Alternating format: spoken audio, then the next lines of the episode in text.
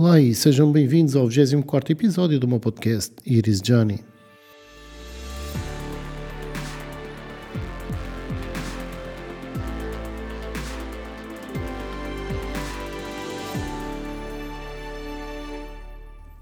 Bem, Portugal já saiu do Euro 2020, já fez o seu percurso, fomos eliminados e estamos todos tristes e desiludidos por não termos ido mais longe Há quem esteja revoltado com a prestação, há quem entenda que, enfim, foi o que foi possível. Um, acima de tudo, o que, o que eu acho é que uh, este Euro era um Euro com seleções muito fortes, ou seja, os níveis entre as equipas, entre a mais forte e a mais fraca, de facto, ainda é, ainda é grande, mas entre as mais fracas e as um bocadinho mais fortes já é menor, entre essas e o patamar acima menor, ou seja, quase toda a gente consegue ganhar a toda a gente.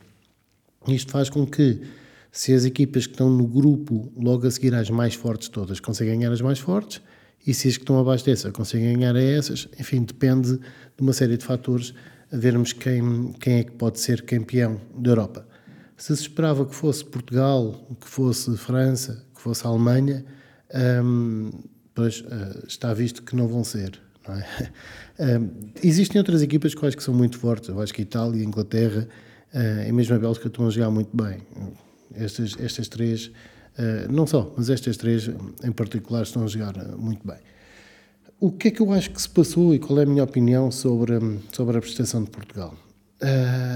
nós temos de primeiro lugar, ter respeito e ter consideração pelo engenheiro Fernando Santos, porque ter ganho a Liga das Nações, eh, foi campeão europeu. Ainda é, até acabar este Euro, o campeão europeu em título.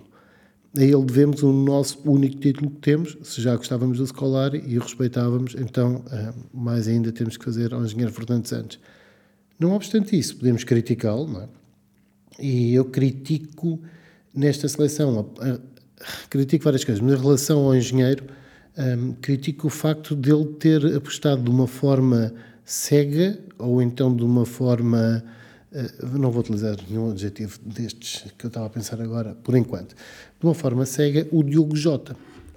Porque se não for de uma forma cega, de que forma é quem, quem é que aposta no Diogo Jota, naquela posição, vê tudo o que aconteceu relativamente aos vários jogos que ele fez, é o que ele fez várias vezes durante os jogos, e continua a insistir nele e não não tira, a não ser quase lá para o fim. Ou seja, um, o Diogo Jota, para já, eu acho que aquela não é a posição dele. A posição dele é um pouco mais recuado, é bom nos pontapés de meia distância e por aí fora. Não é a jogar tão à frente como ele estava a jogar. No jogo com a Hungria, vemos que ele tirou pelo menos dois golos ao Cristiano Ronaldo e um ao Bruno Fernandes, para depois não fazer nada com a bola. Uh, no último jogo fomos eliminados, ele teve aquele falhanço inacreditável, mas isso acontece. No jogo que tivemos com a Alemanha, voltou a tirar golos aos, aos que são melhores que ele. Um, e foi de facto muito egoísta e egoísta depois trapalhão a seguir. Portanto, quem tem esse tipo de, de jogadas e de atitudes não pode fazer parte da seleção nacional, logo para começar. Uh, para, para, mais, vocês vejam, o, o João Palhinha uh, jogou, já vou falar mais sobre ele, mas só este detalhe jogou e o Fernando Santos veio dizer que o chamou a atenção, dizer tu não estás a jogar num Sporting, estás a jogar num sistema diferente, se tu sais com a bola, depois eu não tenho mais ninguém atrás. Ah, fica um espaço grande entre o meio campo e a defesa, não estás a jogar no mesmo esquema tático do Sporting. Um, ou seja, ele soube chamar a atenção ao João Palhinha, mas não veio dizer nunca que chamou a atenção ao Diogo Jota, porque se tivesse feito então o Diogo Jota ou não fazia o que continuou a fazer, ou teria que ter saído. Portanto, isto tudo para, para falar que não se percebe porque é que é o Diogo Jota. Agora, será que é por ser a seleção do Mendes e o Mendes manda jogar, é ele que manda na seleção. Pronto, é que se é isso, só serviu para desvalorizar ainda mais o Diogo Jota. Um, se existe culpa de alguém em meter o Diogo Jota na equipa, não sei. Uh, mas está na equipa, quem tiver essa culpa, se não for o, o engenheiro, com certeza que não tem culpa de ele jogar na, na, posição que não a dele. Aí já é culpa do engenheiro. Portanto, o Diogo Jota, se tivesse que jogar, então que jogasse na, na, sua posição e não noutra qualquer que não, que não é a natural dele. Para essa posição nós tínhamos jogadores melhores, como, como por exemplo o André Silva, que é o segundo melhor marcador da, da Liga Alemã. O segundo melhor marcador da Liga Alemã tem que ser bom, pelo menos bom o suficiente para ser titular da nossa seleção, digo eu. Uh, sendo que até liberta Ronaldo para outras funções.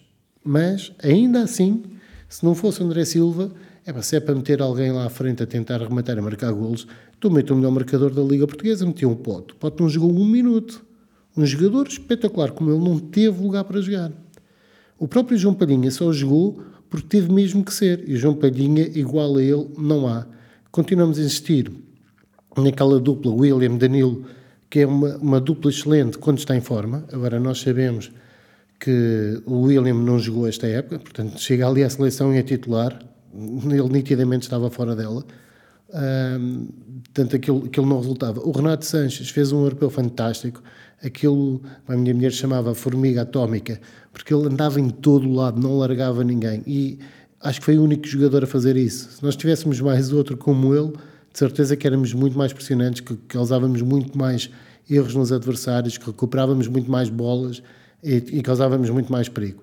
Ter um Ronaldo que já não tem 20 anos e que já não faz aqueles piques a correr, etc. Um, portanto, ali à espera do jogo, um jogo esse que não aparece, que é só mastigado, mastigado, aquilo assim não vai resultar. Depois, ainda por cima, com um Jota lá à frente a atrapalhar. Bruno Fernandes é um jogador muito, muito cansado. Foi é o jogador com mais minutos nas pernas naquele Euro. Um, disseram que estava fora dele. Não, ele não estava nada fora dela. Ele, ele esteve muito bem, estava muito cansado. Acho que esteve muito bem, teve pormenores fantásticos. Até no próprio jogo com a França, ele devemos um, a jogada do, do empate. Uh, acho que foi essa a jogada. Uh, tenho agora a certeza, mas tenho, tenho a ideia que foi essa. Uh, esteve simplesmente fantástico, eu acho. Uh, fisicamente não está no seu melhor, ok, tudo bem, mas ainda assim é o Bruno Fernandes. O Ronaldo, por exemplo, no último jogo não estava em condições de ser aquilo que ele costuma ser. Ele estava a dar tudo o que já não tinha para dar.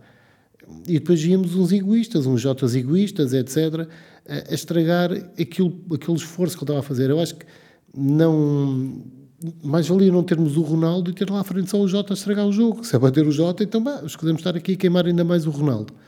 Se era para ter o Ronaldo a esforçar-se da maneira como esforçou, então punhamos alguém que compensasse o esforço do Ronaldo. Passando ao Ronaldo, uh, é sério, um jogador que nos últimos 51 livros marcou um golo, uh, tendo nós as soluções que temos para marcar livros, se calhar não valia a pena estar a insistir no Ronaldo, não tem que ser o dono da bola, já bate os penaltis, etc. Tudo bem, está atrás de um recorde, mas a seleção está à procura de coisas mais importantes que os recordes do Ronaldo. E, e, portanto, acho que para bater livros tínhamos soluções muito melhores que o Ronaldo nesta fase da carreira dele. É a minha opinião, mesmo que batesse um livro ou outro, com certeza que não tinha que bater quase todos os livros. Os únicos livros que eu vi que não era o Ronaldo a bater eram aqueles que eram para cruzar. como, por exemplo, bateu o Motinho. Motinho Moutinho uh, é um jogador de qual eu nunca gostei na vida. Nem no Sporting eu gostei dele. Aliás, eu tratei sempre por anão. Um, nunca gostei dele no Sporting, nunca gostei dele no Porto, não, gosto, não gostei dele no Mónaco, nunca gostei dele. Toda a gente diz, ah, mas ele faz bem ali várias posições no meio campo. Faz, não, não faz é grande coisa. Vai fazendo, cumprem todas. Não é fantástico, nunca foi um Pedro Barbosa, um Rui Costa, um Deco nenhuma dessas posições onde ele joga, ele foi minimamente comparável a qualquer um deles. Ou seja, é, serve, um chega misto, está ali à mão. acho que não é, acho que é outro fetiche esquisito no, nas nossas seleções ou na nossa, no nosso selecionador é esse. Portanto, na minha ótica, o grande erro está um, logo à partida, uh, está um bocadinho ainda no sistema que ficou um bocado parado, devia ser um sistema um pouco mais flexível. Nós jogamos com com dois modelos de jogo, ou dois sistemas de jogo, uh, quando deveríamos ter, se calhar, outros dois, outra combinação que não é estas duas.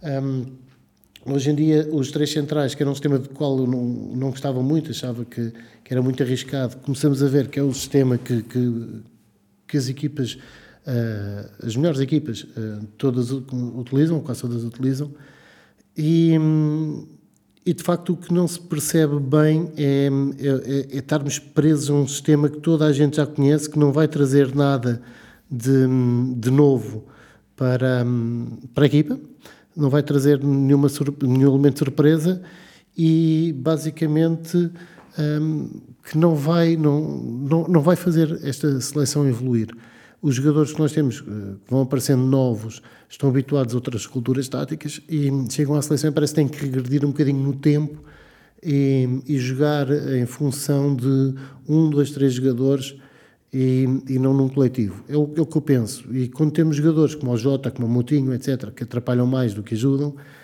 um, a coisa complica. Ou seja, um, nós no fundo até sabemos jogar e jogamos bem. E quando precisamos de mudar alguma coisa, o engenheiro muda e mete, mete ali a equipa a funcionar de uma forma diferente. Agora parece que só faz quando temos que correr atrás do prejuízo. Com a Bélgica, eh, começámos a correr atrás do prejuízo ainda cedo, na única oportunidade que eles tiveram. Na minha ótica, o Patrício não foi mal batido, apesar de já ter ouvido uh, dizer isso, porque, hum, em primeiro lugar, o que, podia, o que, não devia ter acontecido era nunca devia ter acontecido um remate daquele sítio. Uh, e depois dizem que a bola não podia entrar quando é rematada dali. Quantos e quantos golos já nós vimos de, feitos pela nossa seleção daquele sítio? A questão é que a bola ganha um efeito tal que desvia. Há uma câmara que sabe perfeitamente a bola a desviar. Se a bola não tivesse feito aquele efeito, uh, o Patrício tinha chegado lá. Acontece. Nós é que não aproveitamos nenhuma das oportunidades que tivemos. E tivemos várias. Uh, tivemos uma bola ao ferro. Um, tivemos várias oportunidades que não conseguimos aproveitar. Umas delas porque, porque já não tínhamos cabeça, outras por manifesto azar, outras porque, porque enfim, sei lá, por, por tantos motivos. Uh, que é certo é que a seleção até lutou e quando precisou de jogar melhorzinho, jogou melhorzinho. Mas não foi suficiente, não conseguimos. Se calhar se tivéssemos feito o empate, se tivéssemos feito um empate cedo, tínhamos tido um resultado diferente. O que é certo é que a seguir vinham seleções também igualmente difíceis e não podíamos continuar a cometer, igualmente difíceis ou mais difíceis até, e não podíamos continuar a, a, a cometer os mesmos erros que, que, que, temos cometido todos os jogos. E se vocês forem ver os jogos que nós temos, um, de qualificação, quer para o Mundial de 22, quer preparação para o Euro, etc., uh, eh, nós estamos a falar de resultados que não são assim propriamente brilhantes, não é? Nós não estamos a falar de, de grandes resultados. Nós sofremos gols em muitos jogos, etc. Ok, tivemos um 4-0 a Israel, não foi? Tivemos 4-0 a Israel, tudo bem. Antes tínhamos empatado com Espanha, também não foi mal. Com Luxemburgo tínhamos ganho 3-1, mas já Luxemburgo já com menos 1 empatámos na, na qualificação para, para, o, para o Campeonato do Mundo 2022 com a Sérvia, com a Sérvia empatámos a dois gols, com a Sérvia a jogar com menos um, o Azerbaijão em casa uh, também para, para, para a mesma competição ganhámos 1-0 contra o Azerbaijão em casa, um, contra a Croácia ganhámos 3-2 fora, porque a Croácia também jogou com menos um, uh, teve um jogador expulso, perdemos com a França, e pronto, e por aí são os nossos resultados. Uh, não são resultados por aí além. Se nós quisermos uma goleada, temos que ir a 2019, um jogo em casa uh, com a Lituânia. Ou seja, há dois anos atrás. Isto é, enfim, é o que é. portanto, nós cometemos sempre os mesmos erros. No fundo, a seleção comete sempre os mesmos erros. E isso, não, obviamente, não pode ser. algo tem que mudar. Não digo que tem que mudar o selecionador, mas o selecionador tem que mudar alguma coisa nele e, e, e nisto. Se nós estamos a começar a ser como a seleção brasileira, em que a seleção dos agentes dos jogadores, então não vale a pena. Não vale a pena porque isso destrói completamente a identidade da nossa seleção e passamos a jogar ali com, com jogadores que estão para ser valorizados. Um, espero que isto não aconteça ou que, ou que, deixe de acontecer, se é o que está a acontecer, um, e que, que, esses erros sejam corrigidos. Eu não acredito que, que mude muito no próximo jogo, não acredito que, que as coisas sejam muito diferentes uh, apesar de serem jogos mais fáceis e, e, e por aí fora. Mas uh, acredito que o selecionador vai manter casmurro, o teimoso, peço desculpa, no sentido que vai manter os mesmos jogadores, a mesma tática e por aí fora. Pronto, a, minha, a minha perspectiva é, é essa e a minha opinião sobre o que se passou no Euro 2020 é um, essa questão de continuarmos a utilizar aqueles dois sistemas uh, que estão um bocado desatualizados, bem que um pode ser o preferido do, do engenheiro e, e dê para jogar, mas calhar devia ser adaptado a um outro um pouco mais moderno. Ou seja, em vez de usar aqueles dois, usar um dos dois com o outro. Um outro, estamos a falar do esquema, por exemplo, como joga o Sporting. Agora, uh, depende dos jogadores que lá estão e depende da posição em que eles estejam. Uh, de segunda questão tem a ver com uh, as escolhas que se fazem, em que o William de facto é, é, um jogador fantástico, mas não na forma em que estava, não sem ter jogado uma época inteira e portanto não pode, ser, não pode ser titular da seleção, especialmente quando nós temos o Palhinha.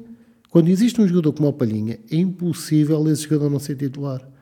Bem, eu, enquanto Sportingista até agradeço para ver se não, se não aparecem equipas já a levá-lo. Um, mas, de facto, enquanto adepto da Seleção Nacional, enquanto português, não, não parece que seja a melhor escolha. Depois a questão do Jota e da posição do Jota e da atitude do Jota. Um jogador com a atitude do Jota, para mim, tinha apanhado o avião logo a seguir a com e tinha vindo embora. Ponto. Aquela atitude uh, não, é, não é admissível. Ainda para mais, repetiu nos jogos seguintes. Portanto, existe essa questão de, de, de ter jogadores, embora fantásticos, como o William, que não estão em forma, não podiam jogar. Uh, de jogadores como o, o Pote, que são fantásticos e não jogam, mas ok, se houver outros melhores, outros que se adaptavam melhor ali, vamos supor que, que seria o André Silva, ok, tudo bem que chegasse. Um, mas o Moutinho e o Jota não podiam jogar. Estes são, são os fatores que eu acho que levam a que Portugal tivesse sido eliminado. E isso causou desequilíbrios e causou também alguma desconfiança entre os jogadores. Eu, eu achei que isso, algum, algumas fases do jogo, era notório e que até tentaram resolver por eles próprios em vez de confiar nos colegas. Isto é o que eu acho que se passou uh, na seleção. Agora há que esperar que, enfim, que as coisas mudem. Pode ser que o engenheiro converse com outras pessoas, que, que deem opinião um, daquilo que realmente pensam. Pode ser que um, o selecionador uh, resolva querer mudar alguma coisa, melhorar alguma coisa, porque Portugal tem, tem jogadores com, com grande capacidade e pode fazer, podem fazer muito melhor. Até pelo menos ao Mundial, eu acho que não há, não há grandes problemas, vamos qualificar-nos e vamos lá jogar. Agora vamos lá ver é que se nós não conseguimos mudar alguma coisa até lá, mudar mentalidades, mudar táticas, e esperemos que sim, não é? Bem, e sobre o Euro era isto que eu tinha para vos dizer. Uh, agora, uh, quero falar sobre outra coisa. Eu uh, decidi aqui, relativamente ao meu podcast, fazer podcasts um, mais curtos. Este já leva quase 17 minutos. Eu vou fazer podcast assim, à base de um tema apenas. E se calhar vou começar a fazer podcasts mais regulares, mas assim coisas pequeninas, de 5 minutos, 4 minutos, 8 minutos, quase como se fosse um diário. Não necessariamente um diário, porque não quero fazer todos os dias, mas quando tiver alguma coisa para dizer e falar deixar aqui. Não, uh, não quero. Ou seja, vamos imaginar, agora podia chegar e falar do número de casos de Covid que hoje dispararam, etc. Todos os dias tentado aumentar. Mas então, para isso, um, se calhar importa mais falar, em vez de fazer um resumo semanal, quase, vir aqui falar quase todas as semanas sobre isto, quase todas as semanas algo importante a dizer sobre, sobre a, algumas temáticas ir deixando, olha, hoje teve, tenho esta preocupação, vi que os casos aumentaram e agora aumentaram exponencialmente, temos 2.500 e tal casos, acho eu, e, e que são uh, muitos no norte.